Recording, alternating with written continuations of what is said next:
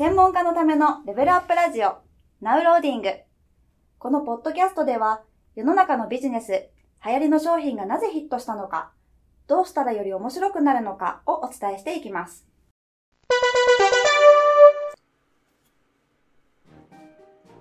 こんにちは。ゲーム戦略リアギャップコンサルタントのジンバです。今日も集客やマーケティングに役立つ情報をクイズ形式でお伝えをしていきたいと思います。今日のテーマは何かというと、まあ、自分の商品をね、どの商品から作るのが一番いいのか。まあ、いくつかね、商品がありますけども、どの商品から作るのが一番良いのかということについてお話をしたいと思います。まあ、まずね、自分の商品を考えようと思った時にですね、まあ、商品ってね、いくつか種類がありますよね。一番ご自身のメインの商品、まあ、よくバックエンド商品なんて言われますけども、一番メインの商品、そして比較的ね、低価格でまずお客様に買っていただきやすい商品。そして、まあ、専門家の方で言うとね、無料の動画とか無料の PDF といった、まあ、無料の商品ですね。こういうのにね、いくつか、お客様に提供する商品というのがあると思います。特には新規のお客様に来てもらうときにはね、まずこの3つの商品が一番重要な商品になるわけですね。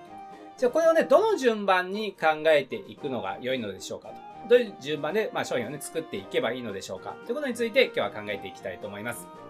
今日も3択クイズでいきたいと思います。まず1番。1番はですね、1番ご自身のメインの商品、バックエンド商品と言われるメインの商品から考えていく。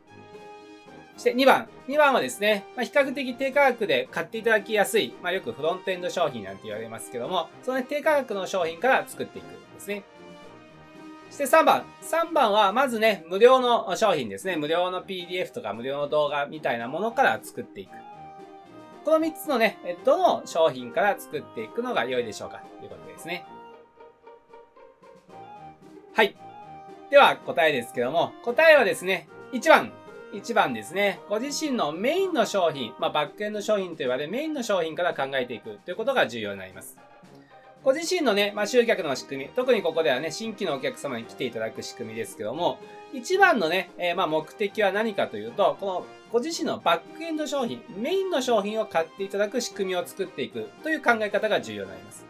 このバックエンド商品はね、ご自身が一番まあ売りたい商品なわけですよね。え比較的高価格であって、そして自分がね、伝えたい情報、伝えたいノウハウがその中に含まれている。つまりこの商品が売れていけば自分のビジネスもうまくいくようになるし、まあ、自分自身もね、より仕事をしていて楽しくなる。そうした商品がね、バックエンド商品になるわけです。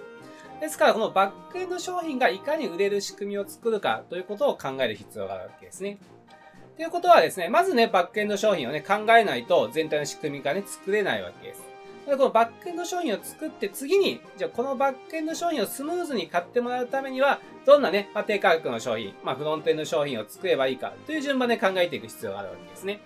当然このバックエンド商品は比較的高価格の商品ですし、よりね、まあ、本質的な内容が含まれているので、なかなかすぐにお客様に興味持ってもらうとかね、購入してもらうっていうのは難しいわけです。ですから、まずね、低価格で、かつお客様に興味持っていただけそうな、まあ、商品を作って、その中で、このね、バックエンド商品の価値に気づいていただく。こうした流れを作る必要があるわけです。そのためにはね、バックエンド商品が決まっていないと、このどういうフロントエンド商品を作ったらいいかも決まらないわけですよね。